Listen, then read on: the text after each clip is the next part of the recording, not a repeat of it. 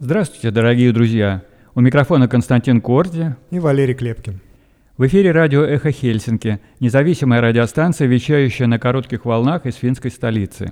Мы были созданы в ноябре этого года по инициативе шведского интернет-провайдера Банхов как партнеры радио «Эхо Стокгольма», начавшего свою работу вскоре после развязывания российской агрессии против независимой Украины. Сегодня 13 декабря 2023 года, Полномасштабная война продолжается уже 658 дней. Эхо Хельсинки в эфире по вторникам, четвергам и субботам на коротких волнах в диапазоне 31 метра на частоте 9670 кГц. В 11 вечера по Киеву и в полночь по Москве. Мы выкладываем наши программы на платформах Telegram, SoundCloud, Apple Podcast и YouTube.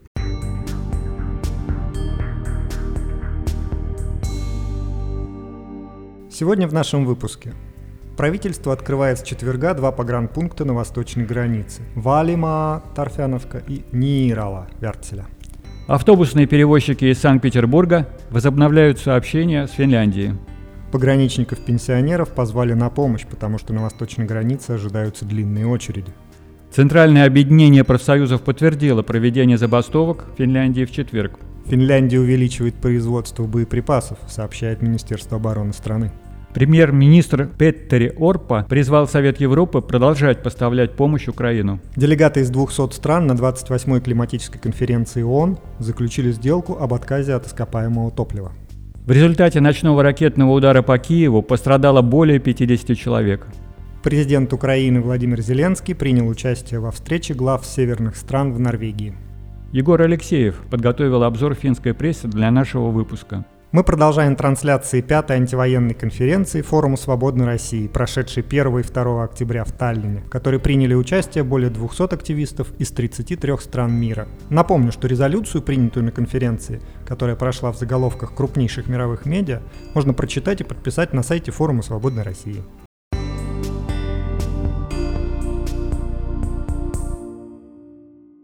В эфире новости «Эхо Хельсинки» вас приветствует Эйва Айраксинен. Правительство Финляндии решило открыть 14 декабря два погранпункта на восточной границе – МАП Валима и МАП Нирала. Другие пограничные пункты на востоке остаются закрытыми. Об этом сегодня днем на брифинге сообщил премьер-министр Петтери Орбо. Новое решение действует до 14 января 2024 года – Правительство внимательно следит за событиями на восточной границе и при необходимости может срочно закрыть пункты пропуска снова. Орпа подчеркнул, что решение было принято единогласно и отметил, что правительство может быстро принять новое решение, если ситуация с беженцами возобновится после открытия границы.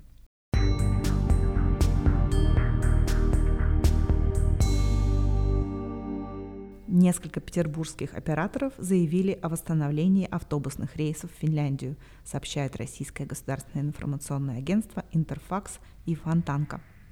По данным Фонтанки, как минимум Lux Express, Ecolines и Совавто объявили о продолжении автобусного сообщения с Финляндией. Компания Lux Express планирует поэтапно возобновить автобусные рейсы в Финляндию в зависимости от спроса и технических ресурсов, сообщил Фонтанке представитель компании. Первый рейс Lux Express из Хельсинки в Петербург запланирован на 13 декабря 21.30, из Петербурга в Хельсинки на 13 декабря 23.30. Генеральный директор Эколайнс Андрей Волков сообщил Фонтанке, что его компания также продолжит поэтапно восстанавливать сообщения с Финляндией. По его словам, первый рейс Эколайнс из Петербурга в Хельсинки отправится 14 декабря в 6.45, а первый рейс из Хельсинки в Петербург 14 декабря в 14.30. На сайте Совавто сообщается, что компания уже начала продавать автобусные билеты в Финляндию с 14 декабря.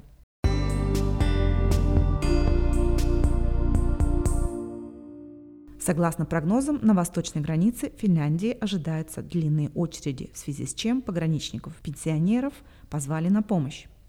В Нирала помощник командира пограничных служб Северной Карелии Самули Муртанен ожидает открытия границы. Он уверен, что за практически месяц у людей по обе стороны границы накопилось много дел. В Нирала готовятся и к приему беженцев без документов. Муртанен предполагает, что дипломатические рейсы тоже будут осуществляться. Пограничникам Нирала еще с ноября помогает Агентство Европейского Союза по безопасности внешних границ Frontex в рамках совместной операции Терра. Для подстраховки пограничные силы вызвали пограничников-резервистов и уже вышедших на пенсию.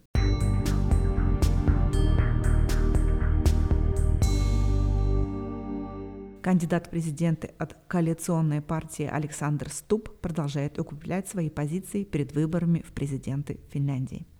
За него готовы проголосовать больше всего избирателей, то есть 31%. Это следует из свежего опроса ЮЛЕ. С момента предыдущего исследования поддержка Стубба выросла на 3 процентных пункта. На второй строчке по популярности остается Пекка Хависто от партии «Зеленых», которого поддерживают 23% опрошенных. Бывший глава МИД потерял 3 процентных пункта – еще в октябре Хависто лидировал в вопросе Юле. Если сейчас состоялся бы второй тур, то Стубба поддержали бы 58% финнов, а Хависто – 42%. Тройку замыкает кандидат от центра Олли Рен, поддержка которого снизилась на 2 процентных пункта и достигла 12%. Юсси Халлаахо от истинных финнов занял четвертое место с 10%, а независимый кандидат от Ассоциации избирателей Мика Алтола опустился с четвертого места на седьмое. Его место заняла еврокомиссар и кандидат от СДП Ютта Урпилайнен. Поддержка Ли Андерсон из Союза левых сил упала до 5%. Теперь она занимает шестую строчку в рейтинге.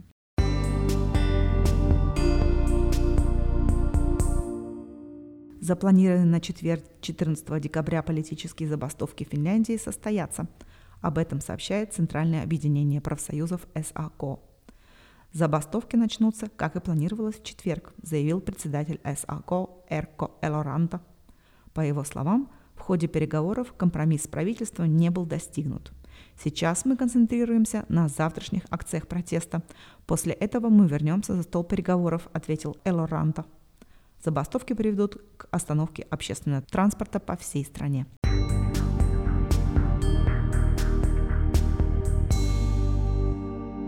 По словам министра обороны Финляндии Анtti Хаканен, страна увеличит производство боеприпасов, что позволит оказать долгосрочную поддержку Украине. Производство увеличится более чем в два раза по сравнению с нынешним уровнем. Министерство обороны инвестирует около 24 миллионов евро в производство тяжелых боеприпасов. Кроме того, оно возьмет на себя обязательства по долгосрочным заказам со стороны отечественной промышленности. По словам Хакканен, это значительное увеличение в европейском масштабе, которое также укрепит обороноспособность Финляндии.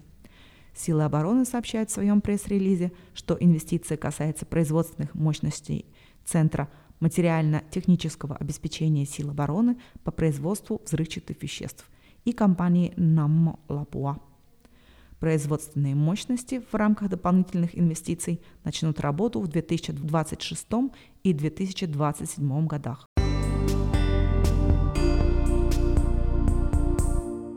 Премьер-министр Финляндии Петтери Орпо на встрече политических лидеров ЕС заявил, что Совет Европы должен достичь соглашения по продолжению помощи Украине. По его словам, главной задачей этого заседания Европейского Совета является подтверждение мощной поддержки ЕС Украине и в будущем, столько, сколько это будет необходимо. Украине нужна экономическая и военная помощь. Важно также начать переговоры о членстве Украины в Европейском Союзе – не стоит откладывать принятие решений, у Украины нет времени ждать, отмечает он в своем заявлении. Венгрия пока приостановила несколько связанных с Украиной решений. Среди этих решений находятся следующие шаги по расширению ЕС, особенно с Украиной, финансовый пакет помощи Украине в размере 50 миллиардов евро и капитализация Европейского фонда мира в размере 20 миллиардов евро – Брюссель подозревает, что Венгрия голосует против и по экономическим причинам. В данный момент значительная сумма финансирования ЕС для Венгрии заморожена из-за ухудшающейся ситуации с правосудием в стране.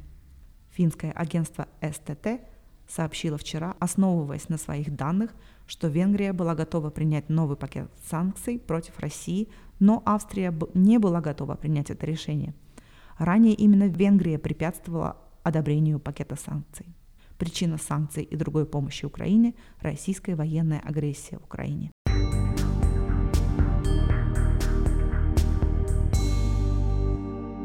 В Дубае на саммите COP28 после продолжительных дебатов впервые заключили сделку о подказе от ископаемого топлива.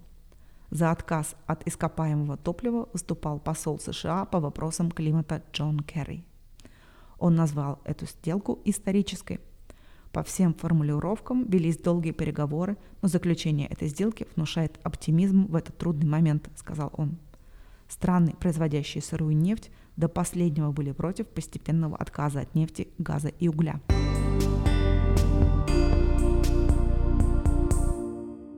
Согласно украинским источникам, в результате ночных бомбежек Киева погибло около 50 человек. Информационное агентство Reuters сообщило о том, что украинские ВВС сбили все 10 направленных на город баллистических ракет, которые были выпущены в 3 часа ночи. Жертв не удалось избежать из-за осколков взорванных ракет, которые попали в окна домов и вызвали пожары и взрывы.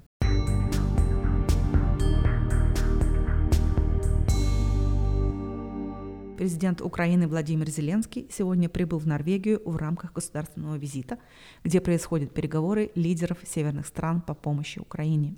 Финляндию на этой встрече представляет президент Саули Нейниста.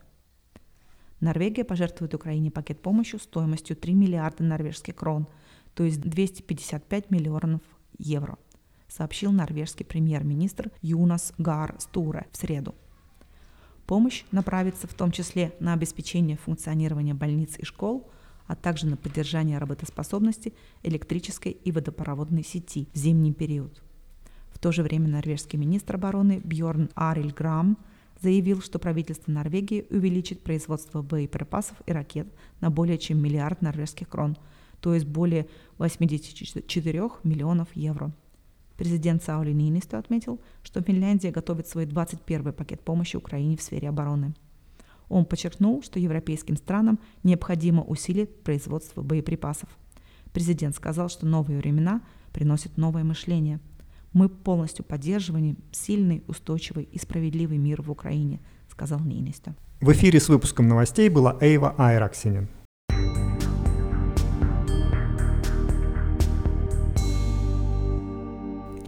Сейчас Егор Алексеев с обзором прессы.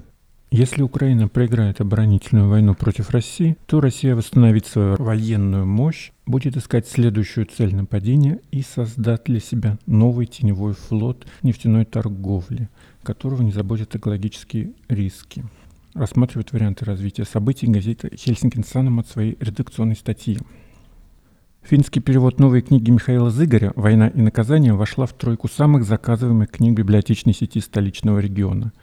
В центре книги описание семи мифов, на которых российская пропаганда основывает свое империалистическое понимание Украины и история многовекового угнетения этой страны. Книга Михаила Зыгоря вышла в финском издательстве «Отова». Несмотря на санкции, финские патроны продаются в российских интернет-магазинах – их можно купить в Финляндии без разрешения, но экспорт в Россию запрещен из-за санкций. Санкции также обходят путем транспортировки продукции в Россию через третьи страны, такие как Турция или Казахстан. Намолапо – производитель оборонной техники, которыми совместно владеют финская государственная компания, Патри и правительство Норвегии.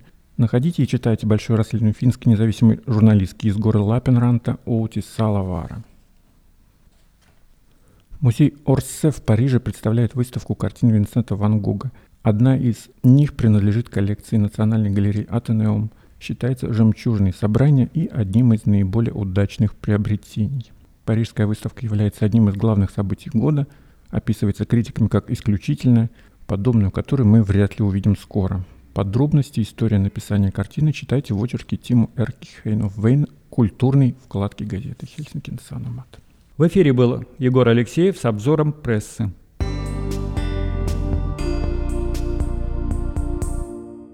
Вы слушаете радио «Эхо Хельсинки», и сейчас мы предлагаем вашему вниманию продолжение трансляции панели антивоенной конференции Форума Свободной России, состоявшейся в Таллине 1 и 2 октября. Я хотел бы выступить вот буквально, так сказать, по тезисам, но э, действительно, чтобы это было возможно. Во-первых, я хотел сказать, с чего я хотел начать, что время простых конференций беззубых резолюций жалоб и дискуссий закончилась. Война диктует свои правила, абсолютно правильно.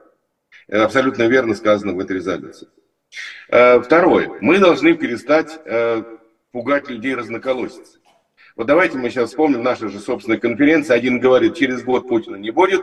Другой говорит, ребята, готовьтесь к длинной зиме. 10-15 лет будет путинизм. Спасайся как может, инкорпорируйтесь в западное сообщество.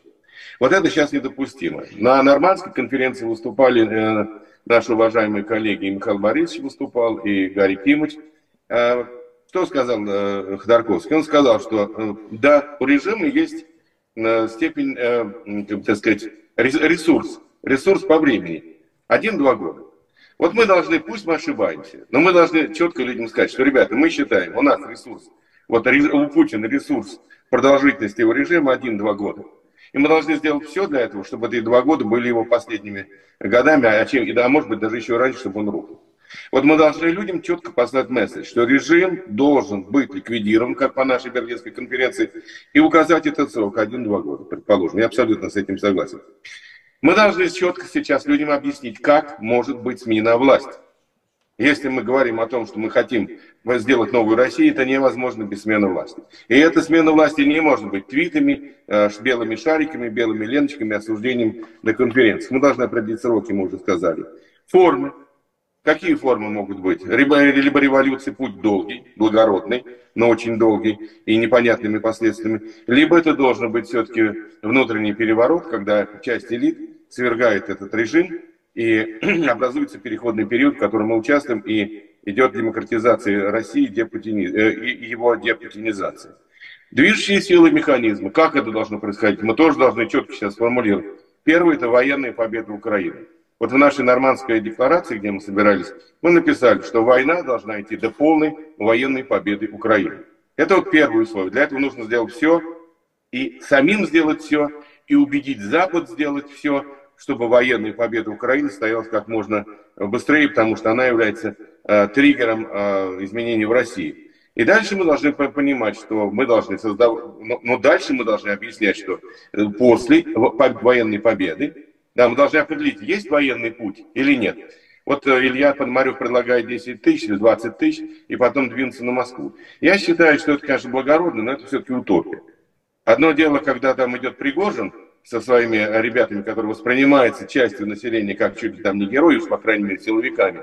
Другое дело, это пойдет какая-то сила, сформированная в Украине, это будет воспринято совершенно по-другому. Но вот эти люди, которые в Украине, они могут быть основой силовых структур.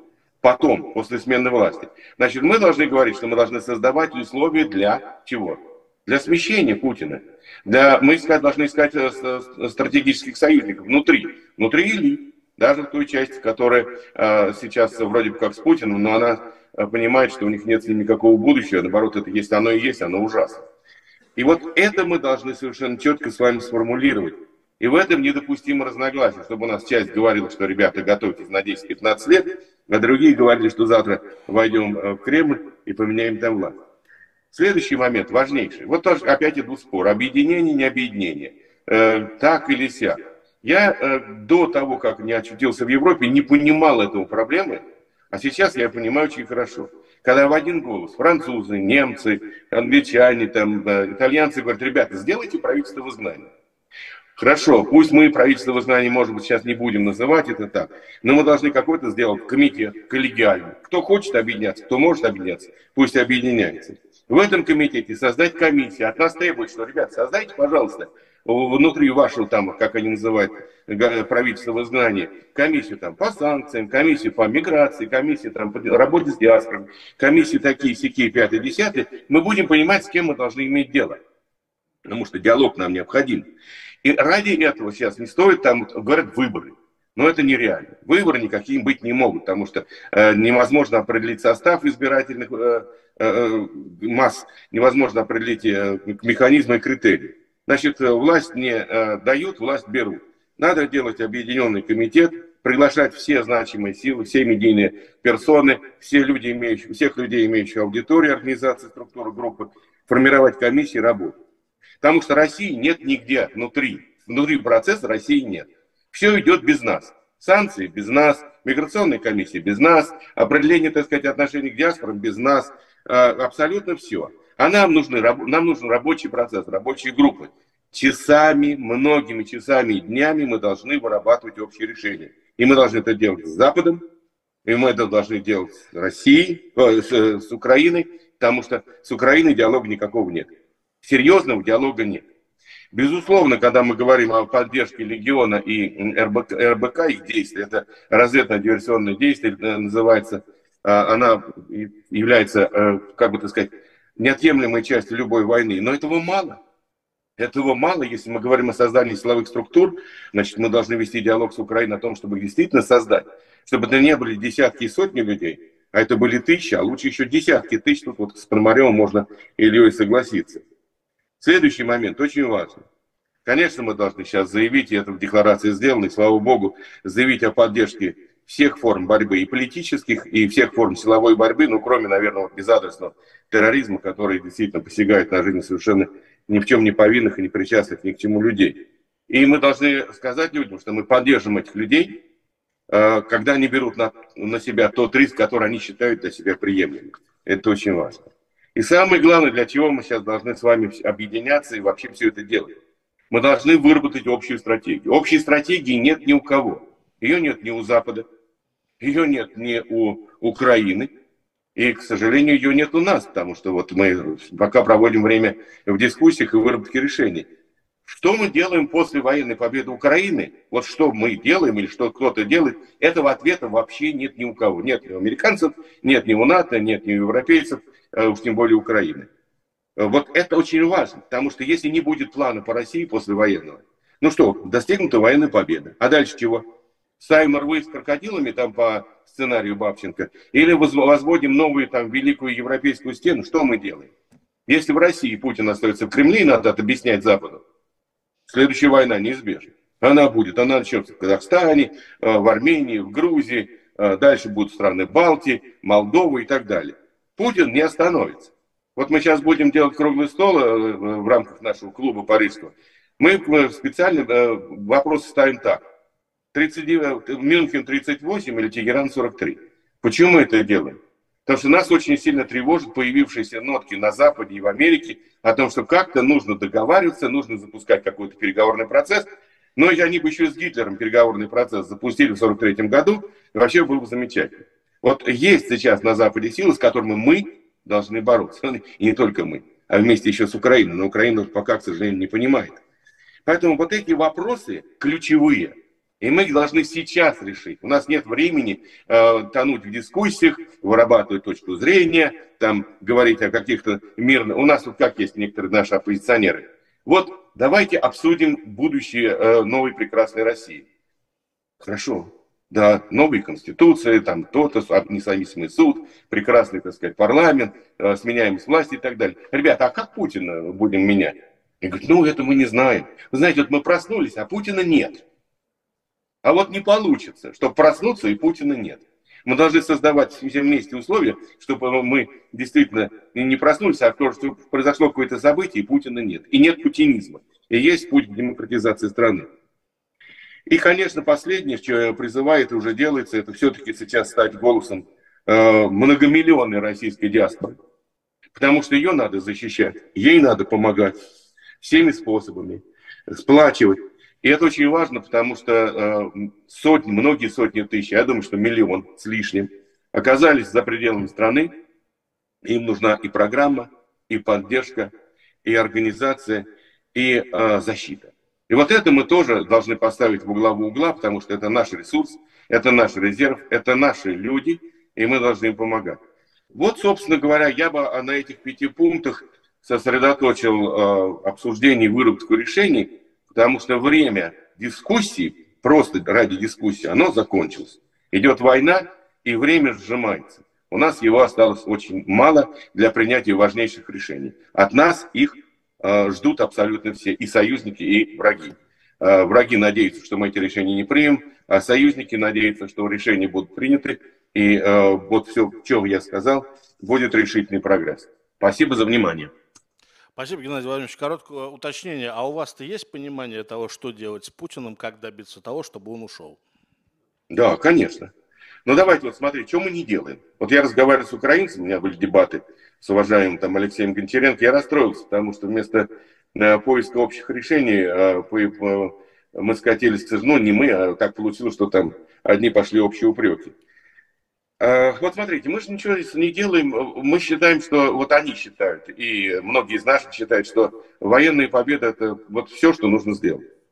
А у меня вопрос простой. Вот сколько стоит э, э, канал, который, большой медиа, который будет работать традиционными способами, разоблачать Путина, вести контрпропаганду, очищать мозги от скверны, и сколько стоит залп Хаймерса? Вот мне сказали, чтобы сделать большой СМИ, специалисты, я в этом ничего не понимаю. И чтобы оно работало, чтобы традиционными формами достигать э, э, мозгов россиян, э, требуется там десятки миллионов долларов. Ну, так это намного меньше, чем стоимость одного истребителя. А что дешевле? Перевос... Э, менять мозги или, так сказать, доставать их хаймерсами или там э, винтовками или какими-то там артиллерийскими снарядами? Это первое, чем мы не делаем. Контрпропаганда. Мы серьезно проседаем по части пропаганды. То, что мы делаем, мы работаем в своем собственном информационном пузыре. Он у нас большой. Это многие миллионы людей, там 6, 8, 10, как оценивают. Но все-таки это те люди, которые и так стоят на нашей позиции. А вот те люди, которые делают войну возможным, которые поддерживают Путина, которые там отправляют своих сыновей на фронт, эти люди, они не понимают, что они творят. И мы это с вами, и мы должны до них дойти, до глубинного народа. Французы вот дают, говорят, пожалуйста, вот вам спутник. Спутник влияет только на европейской части, э, доступен 4,5 миллионам антенн. Делайте, ребята.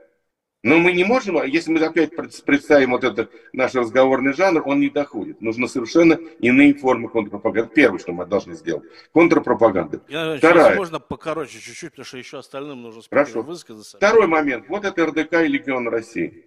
А почему там нет десятков тысяч? Я очень хорошо знаю почему. Этого не, хот, не хотят э, сами украинцы. Они опасаются. Их можно понять. Я с ними не спорю. Но мы должны вести тогда диалог на эту тему. Нужны ли десятки тысяч вооруженных россиян, способных бороться с Путиным на территории Украины и приграничных областях, а потом, может быть, стать основой силовой структуры России? Вопрос, вопрос, который остается без ответа. Третий момент. Пожалуйста, мы должны создать диалог с причастью элит, выработать для них стратегию выхода, выработать э, механизмы, которые позволят нам иметь союзников в необходимый момент, который выступит для смены власти в России. Делаем мы это? Нет. Почему мы это не делаем? Потому что мы не можем скоординировать свои усилия с Западом и с Украиной. Опять-таки вопрос объединения, координации, выработки общего плана. Таких вопросов, таких решений очень много – и вот мы вместе все недооцениваем эти возможности, недооцениваем их фактор влияния на общую обстановку, недооцениваем их на э, значит, э, грядущую, влияние на грядущую победу, достижение грядущей победы. И таким образом война затягивается. Таким образом число жертв возрастает. Вот, собственно говоря, я только просто вот на пальцах перечислил то, что мы можем сделать. Поверьте, таких возможностей десятки, многие десятки дополнительных возможностей, которые сегодня не используются ни Западом, ни Украиной. Ну и, к сожалению, мы с вами тоже вынуждены вот э, ограничиваться дискуссией вместо активных действий. Спасибо. А, коллеги, я приношу свои извинения за то, что приходится каждому долго ждать, но когда шесть спикеров, просто невозможно никак поступить иначе. Вот так, так, так оно получается. А, Сергею Давидовичу. Сергей, а, вы тоже читали нашу декларацию. А, скажите, пожалуйста, вот вы, например, готовы присоединиться к ней? Э, я согласен с основными ее позициями, э, разве что э, мне кажется, что такой категорический отказ в использовании электоральных манипуляций, которые происходят в России в своих интересах, это может быть нерациональное решение. Но Тут вопрос вот э, о стратегии, он, в общем, несколько шире конкретной декларации, как представляется. Собственно говоря, о личной стратегии каждого человека говорить сложно, потому что она определяется там, разнообразными обстоятельствами личной судьбы. Но если мы говорим о стратегии, ну вот очень условной оппозиции, потому что единой оппозиции демократической нет, очевидно. Но вот все, что можно помыслить оппозиции и обсуждаем стратегию для нее, то очевидно, что, во-первых, э, выбор этой стратегии связан с теми целями, которые мы хотим достичь. Во-вторых, с некими моральными принципами, потому что есть вещи, которые приходится делать даже не потому, что они рациональные, а потому что они моральные. И, наконец, э, немаловажный фактор, особенно для той части российской демократической оппозиции, это, наверное, сейчас ее большая часть, которая находится за границей, это тот образ, который она формирует. Это тоже, вот об этом, собственно, говорилось и на предыдущей сессии, уже на этой. Э, и вольно, и невольно мы должны думать о том, какое мы производим впечатление. И нас связывают внешние обстоятельства в этом смысле. Нельзя сказать, что мы абсолютно свободны принимать любые решения, какие бы то ни было. Но ну, вот оговариваясь об этом, в первую очередь имеет смысл говорить о целях.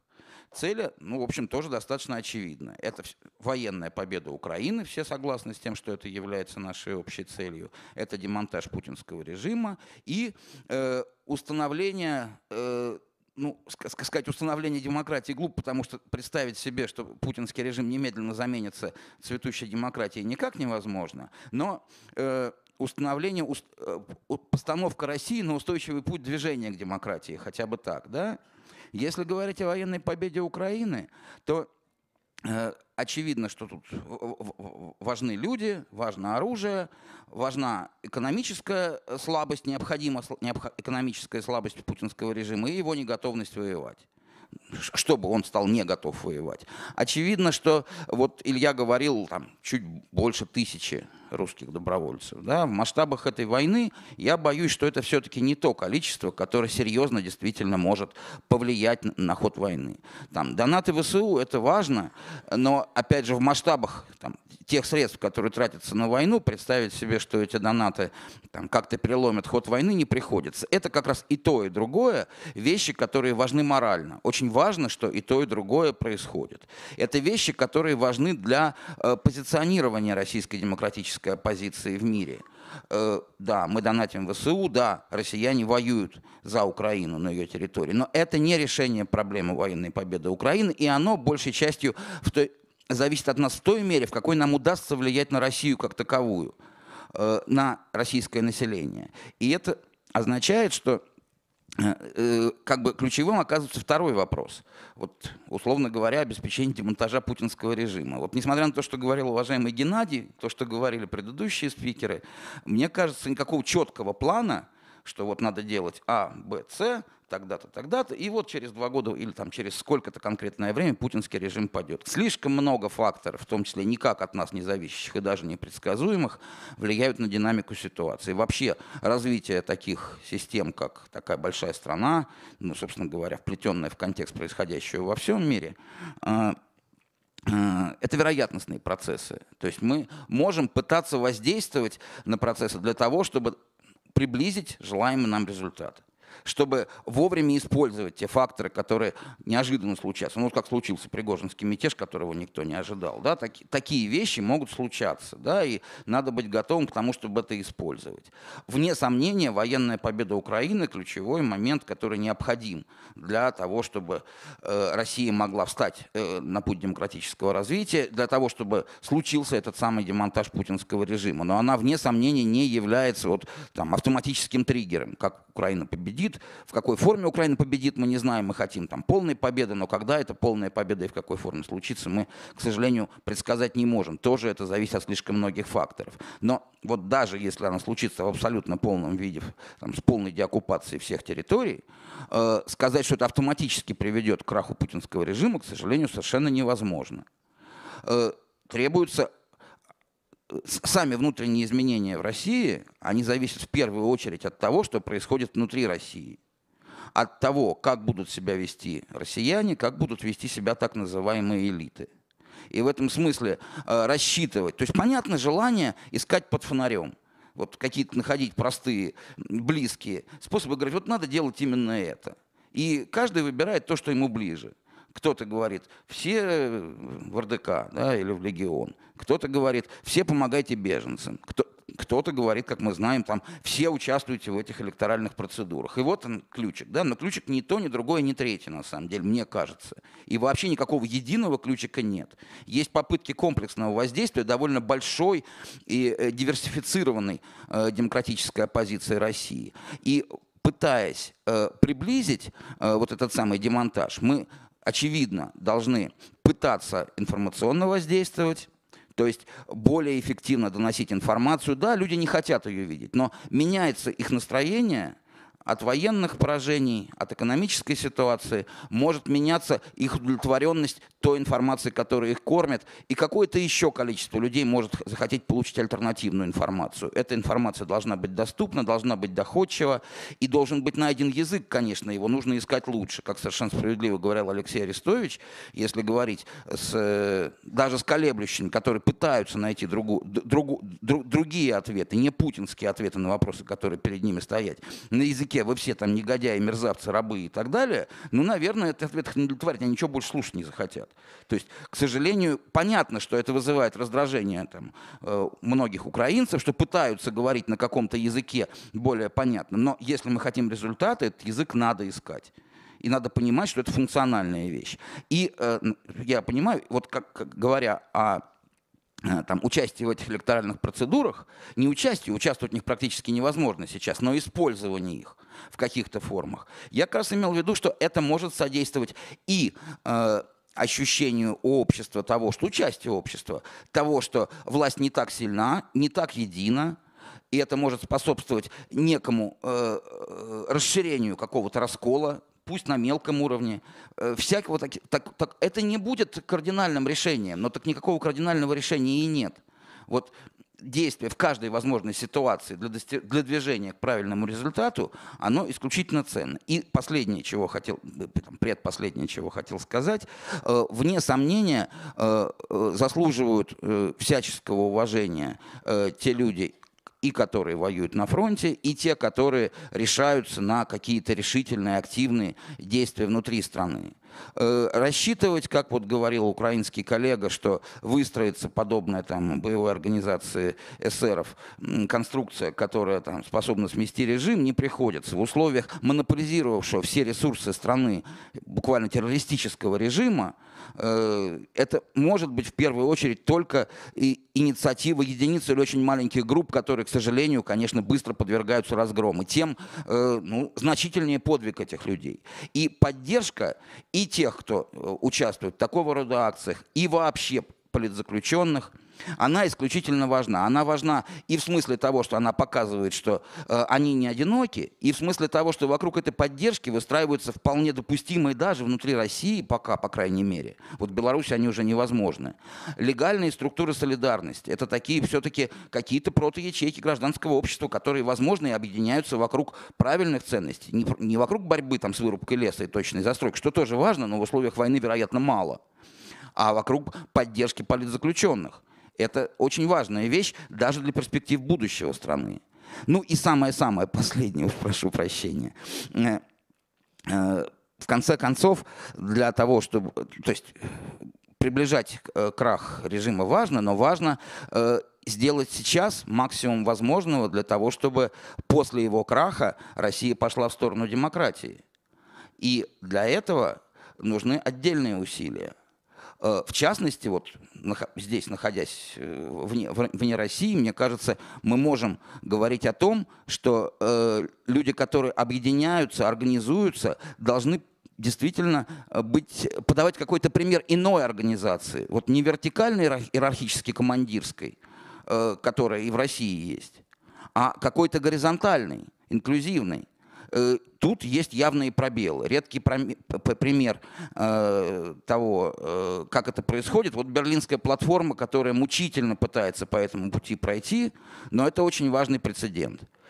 Не может быть никакого, и тут я не соглашусь с Геннадием, что все должны вот волевым решением, причем объявить, что они теперь командуют все оппозиции, да, и представляют всех россиян, и могут вести от имени их переговоры. Так не получится. Нас слишком много, мы слишком разные, и центров много, но как минимум некую координацию вести, э, как-то взаимодействовать действительно важно и нужно.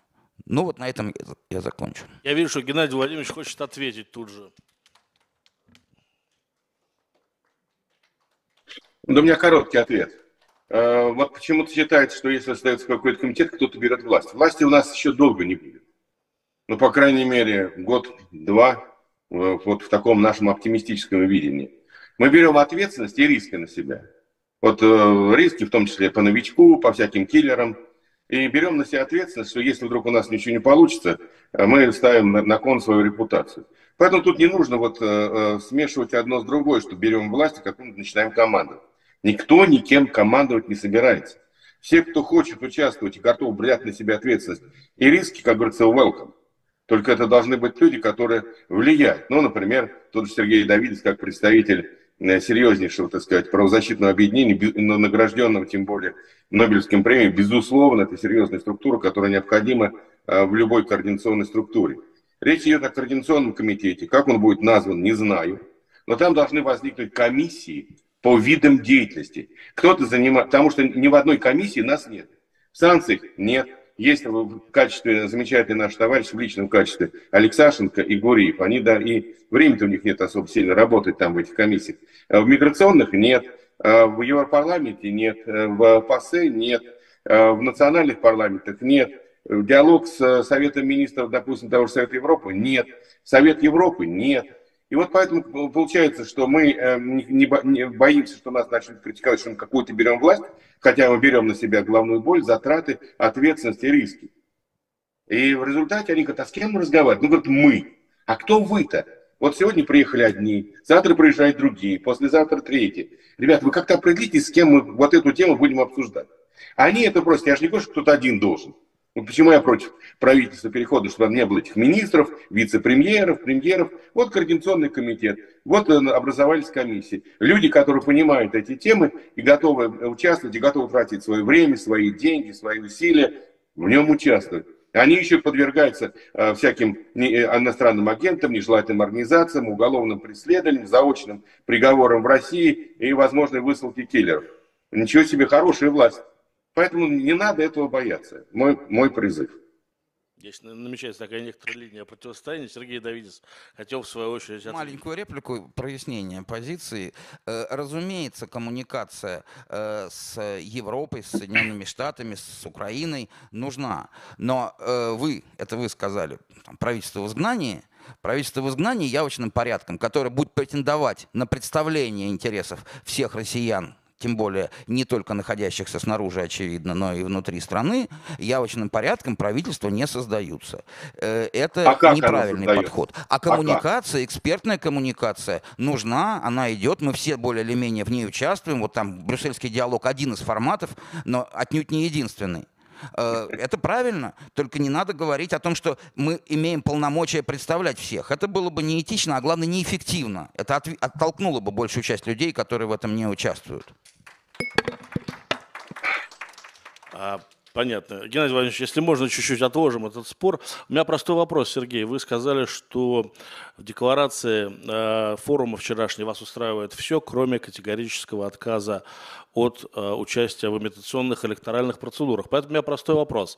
Последнее время возобновились дискуссии среди оппозиции, среди наших союзников о том, стоит ли участвовать в выборах в 2024 году так сказать, вопрос серьезнейший. Ваше мнение на эту тему?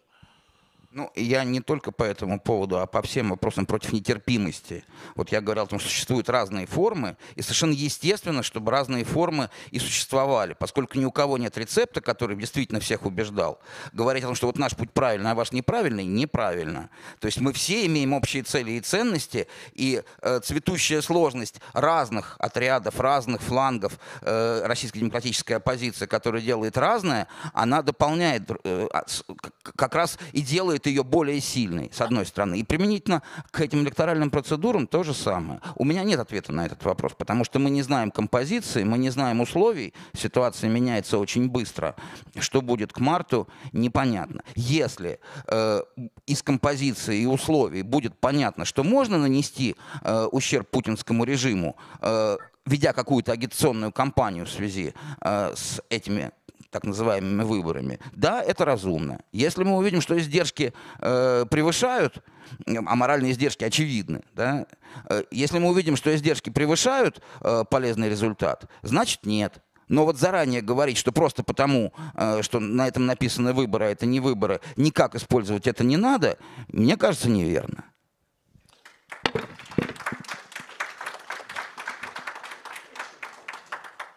Иван, а ты как считаешь, можно ли еще на каких-то выборах, Иван Тютрин, нанести хоть какой-то ущерб путинскому режиму, в том числе на предстоящих президентских выборах? А, вы знаете, у меня просьба. Я отвечу на этот вопрос после небольшого такого отступления. Дело в том, что вот э, Женя упомянула замечательного человека, доктора Андрея Волна, который, уехав из России, оставив там все, э, какое-то время находился в, э, в Эстонии, и мы, планируя мероприятие здесь, мы Андрея, естественно, пригласили выступить э, на конференции. Он сказал, что не может, но потом стало понятно, почему. Он уехал э, в Украину, он работает, э, значит, лечит раненых солдат ВСУ. И Андрей записал в своих соцсетях такое публичное обращение к конференции. Мне кажется, там были сказаны очень правильные, очень точные слова – я попросил Андрея записать видеообращение, и я бы э, часть своего времени э, передал э, вот Андрею Волна для того, чтобы он обратился к конференции. Давайте. Есть это видео, да, у нас? Просьба. Уважаемые политики, лидеры общественного мнения, друзья, здравствуйте. Меня зовут Андрей Волна, я травматолог-ортопед, получил в Эстонии международную защиту и после этого добился возможности уехать в Украину, где я помогаю украинским коллегам в качестве травматолога-ортопеда, волонтера в составе хирургической бригады лечить украинских военнослужащих. Поэтому я вижу эту войну, что называется, изнутри, в буквальном смысле этого слова «изнутри». Повторюсь, что в качестве травматолога-волонтера я помогаю оперировать и лечить раненых украинских военнослужащих. Знаете, что мне хочется сказать? За свою профессиональную жизнь мне довелось видеть много травм, множество увечий, много смертей. Но то, с чем я имею дело в Украине, превосходит весь мой предыдущий хирургический опыт. То, что видят мои коллеги в Украине, превосходит и их хирургический опыт. Это страшные, в основном миновзрывные ранения, тяжелейшие открытые переломы, полные и частичные отрывы конечностей высокая, во многом именно во время войны приобретенная квалификация врачей Украины тоже не является секретом. Я вижу страстное желание раненых вылечиться, а врачей вылечить. Чтобы быть полезными Украины, да, с одной рукой или ногой на фронте уже немного что получится, но в другом месте раненые хотят быть полезными или просто жить. Такая вот жажда жизни о чем я, травматолог с российским паспортом, работающий в Украине, прошу вас, уважаемые политики и лидеры общественного мнения. Первое. Многие сегодня на Западе уже устали, если не от войны, так от информации о войне. Пожалуйста, не давайте забывать западным политикам о том, что война продолжается. Людей убивают, людей калечат. И Украина по-прежнему нуждается в помощи. И в военной помощи, и в гуманитарной поддержке. Второе. Постарайтесь, если можно, все свои главные решения соотносить с тем, насколько это может помочь Украине. Ведь именно Украина сегодня с оружием в руках борется против Путина, против путинизма, против российского фашизма. Не вы с оружием в руках, и не я с оружием в руках, а украинцы. Давайте не будем забывать об этом. И все, что вы решаете и делаете, постарайтесь сверять, если это только возможно, сверять с одним. Как это помогает победить Украине. Все остальное вторично, мне кажется, и может обсуждаться даже не публично. Украина обязательно выдержит и победит. Пожалуйста, Помогайте этому. Успехов конференции. Андрей Волна, врач-травматолог-ортопед, Украина.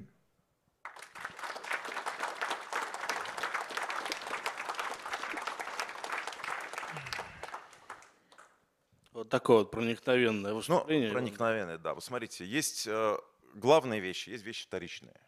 И вот, конечно, то, о чем сейчас говорил, э, значит, уважаемый Андрей Волна, это вещь главная. Э, Вопрос о выборах, он, в общем-то, всегда носил тактический характер, и это сильно вторичная история, особенно если преломлять по отношению вот к той главной идее, про которую сказал Андрей Волна. Как это помогает Украине победить?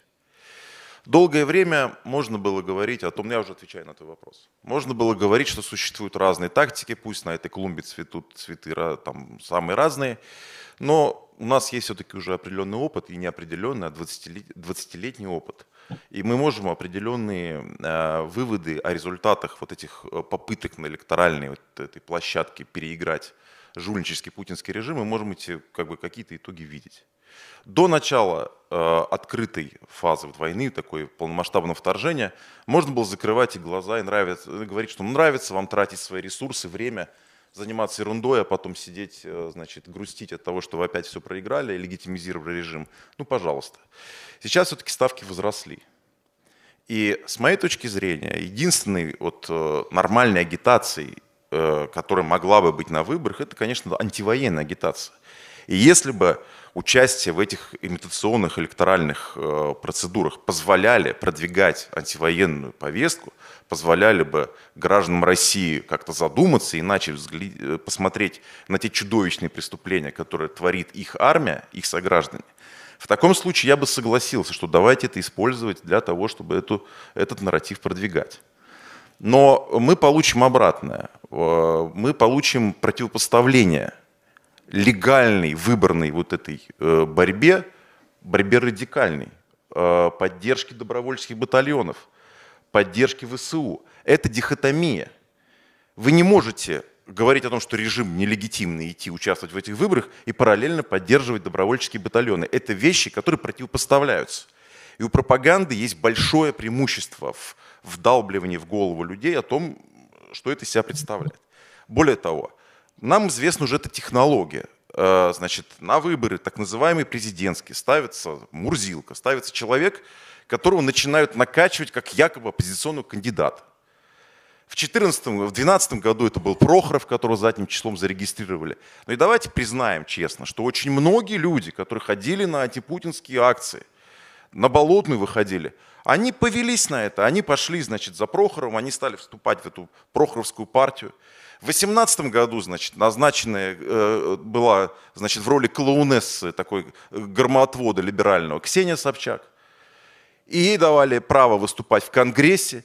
И мы все оказывались в дурацком положении, когда я, сидя с международными экспертами, специалисты по России говорили, вы знаете, нас смущает, что лидеры российской оппозиции не могут договориться. Я говорю, кого вы имеете в виду?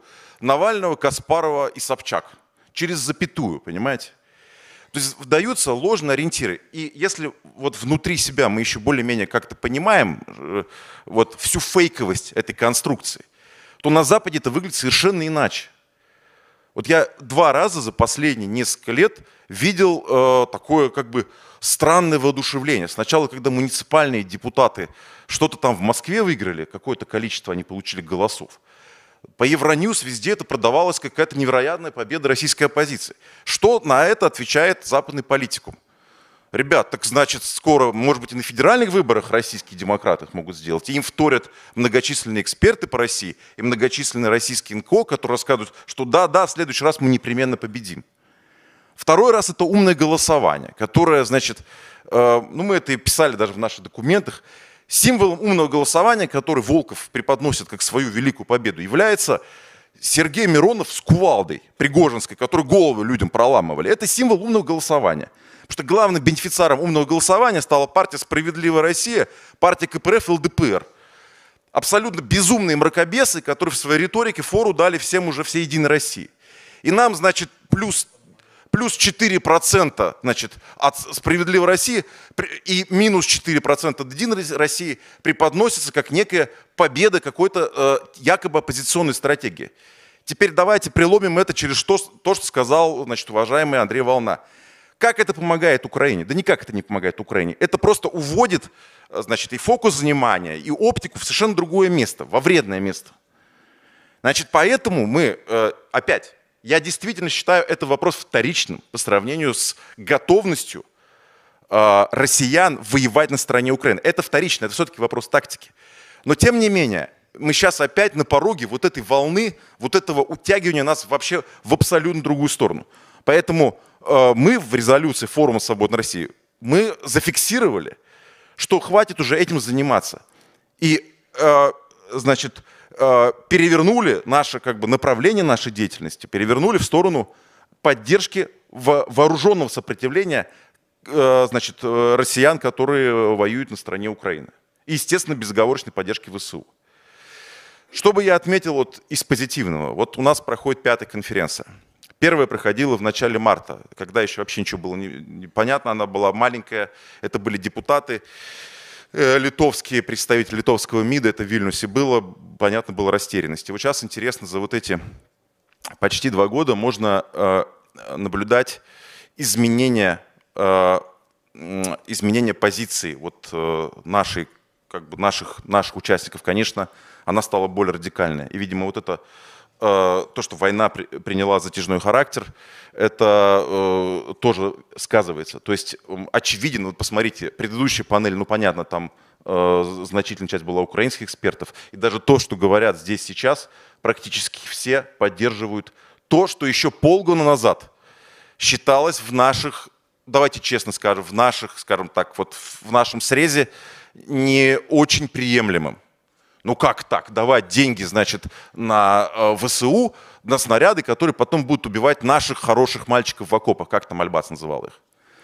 Сейчас мы все-таки видим, что тренд меняется. И я честно скажу, я просто был крайне удивлен, когда вчера на собрании э, э, форума «Свободной России» я задал вопрос, какое количество людей считает неприемлемым вот поддержку.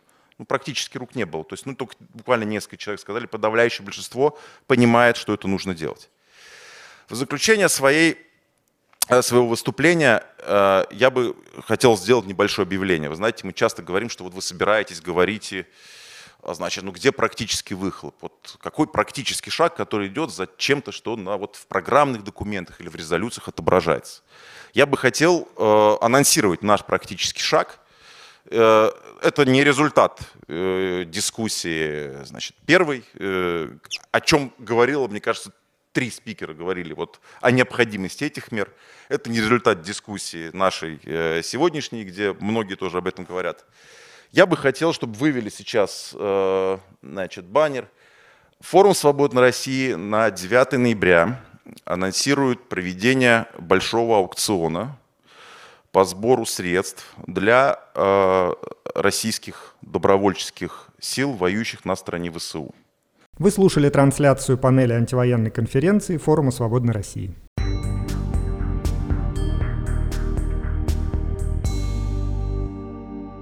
Наша сегодняшняя программа подошла к концу. Напомню, что «Эхо Хельсинки» в эфире по вторникам, четвергам и субботам на коротких волнах в диапазоне 31 метра на частоте 9670 кГц в 11 вечера по Киеву и в полночь по Москве. Мы выкладываем наши программы на платформах Telegram, SoundCloud, Apple Podcast и YouTube. Всего вам доброго и до новых встреч в эфире. С вами были Валерий Клепкин, Константин Куорти и Эйва Айраксенен. До свидания. До свидания.